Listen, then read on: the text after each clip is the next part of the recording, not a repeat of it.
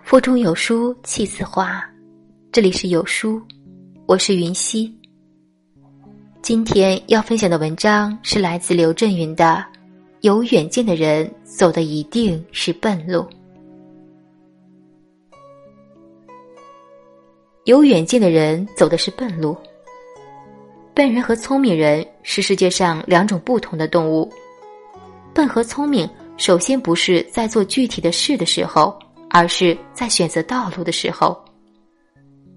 北大毕业典礼上，我对下面的师弟师妹说：“千万不要相信世界上没有近路可走，是有的。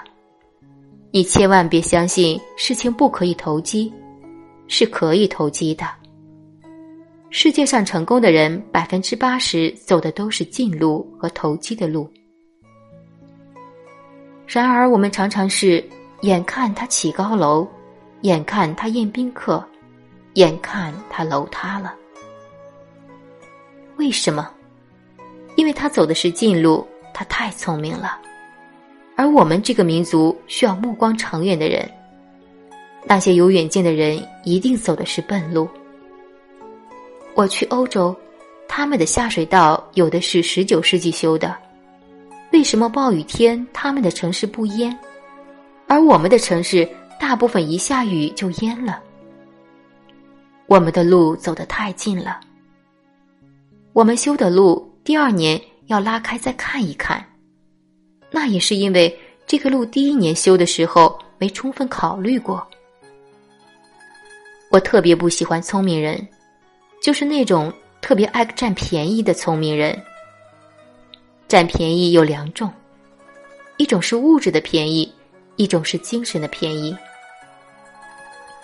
我在一句顶一万句的开头写过两个人，一个是做豆腐的老杨，一个是赶大车的老马。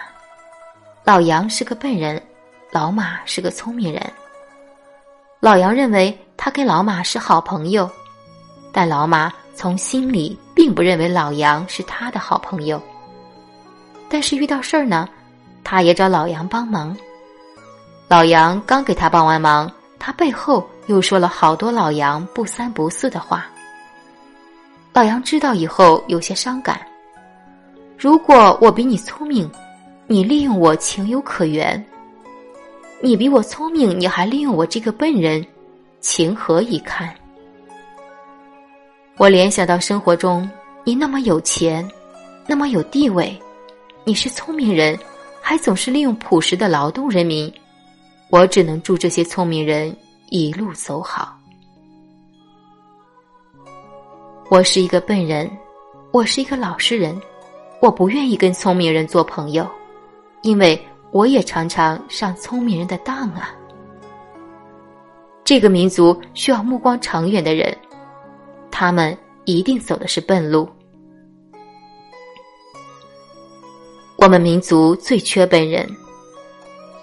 我的母校是北大，北大是什么人？这里产生了严复、蔡元培、李大钊、陈独秀、胡适和鲁迅。蔡先生办学方针是思想自由、金融并包。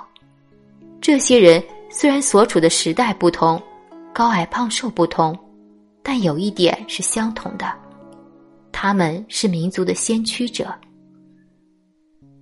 什么是先驱者？当几万万同胞生活在当下时，他们在思考民族的未来，为了自己的理想，不切实际的理想，献出自己宝贵的生命。黑暗中没有火炬，我只有燃烧了我自己。我以我血建轩辕，哪怕他们知道几万万同胞会蘸着他们的血来吃馒头。这就牵扯到知识分子存在的必要性。为什么人类需要知识分子？他除了要考虑这个民族的过去、当下，最重要的是未来。每一个知识分子的眼睛应该像一盏探照灯，更多的知识分子像更多的探照灯聚焦一样，照亮我们民族的未来。如果这些探照灯全部都熄灭了，这个民族的前方是黑暗的。用孙中山先生的话说，这个民族会跌入万劫不复的深渊。思想自由、兼容并包，应该是我们北大人这个民族生命的所在。大家应该知道，我们的母校是谁，我们的老师是谁。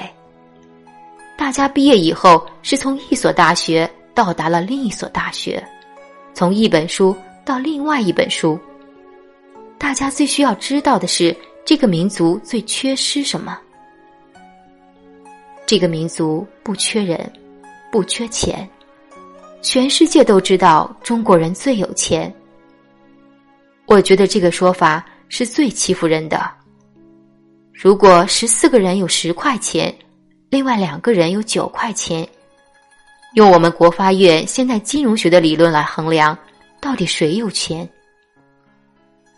我们的马路头一年修，第二年要拉开看一看；我们的大桥寿命不会超过三十年，一下雨我们的城市就淹了。缺什么？我们这个民族缺远见。远见对于这个民族，如大旱之望云霓，如雾霭之望大风。投机分子走近路成功的人，起码占百分之八十，但主要的区别是，他们得到的利益只是针对他们自己。你做的这些事情，是只对自己有利，还是你促进了这些事情的发展？我们最不缺的就是聪明人。最缺的就是笨人。我在北大有很多特别好的导师，我在另外一个学校也有两个特别好的导师。一个是我的外祖母，我外祖母是一个普通的中国农村妇女，她不识字，她一九零零年出生，一九九五年去世，活了九十五年。他在方圆几十里都是个明星，如果他要演电影，就是安吉丽娜·朱莉；如果踢足球，就是梅西；如果打篮球，就是杜兰特；如果跑百米，就是博尔特。但是他一辈子都在这里，他的个子只有一米五六。我们黄河边三里路长的卖趟子，他割麦子是速度最快的。当他把麦子从这头割到那头的时候，一米七八的大汉也比不过他。当他晚年的时候，我跟他有一次炉边谈话，我说：“你为什么割的比别人快？”他说：“我割的不比任何人快，只是三里路长的麦糖子，我只要扎下腰，我从来不直腰，因为。”你想直一次腰的时候，你就会想直第十次、第两百次。我无非是在别人直腰的时候割的比别人更快一点。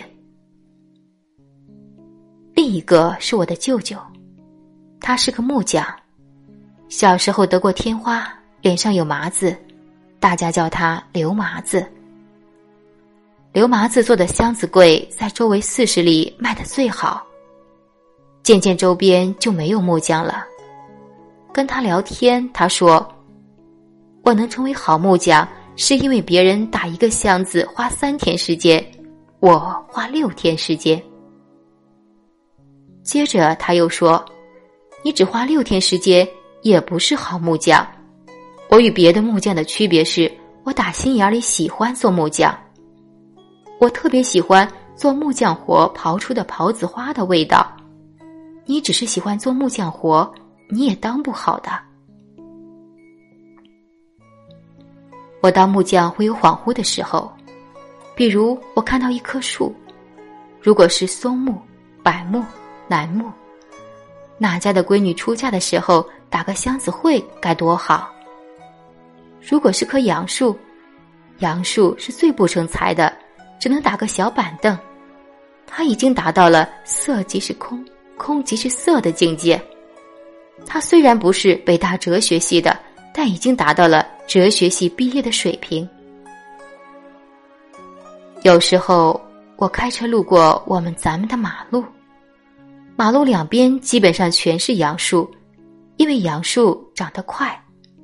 但你去像欧洲、北美那些国家，会发现路两旁全是松树、椴树、楠树、橡树、白蜡，树的质量对比能代表一个民族的心态。所以我送大家两句话。种树要种松树，做人要做刘麻子。举起你们手里的探照灯，照亮我外祖母没工夫直腰的麦田。在这碎片化的时代，你有多久没读完一本书了？长按扫描文末二维码，在有书公众号菜单免费领取有书独家引进外文畅销书四本。附中文讲解。好了，这就是今天跟大家分享的文章，不知你是否有所感悟呢？欢迎你在留言区抒发感想，我们明天见。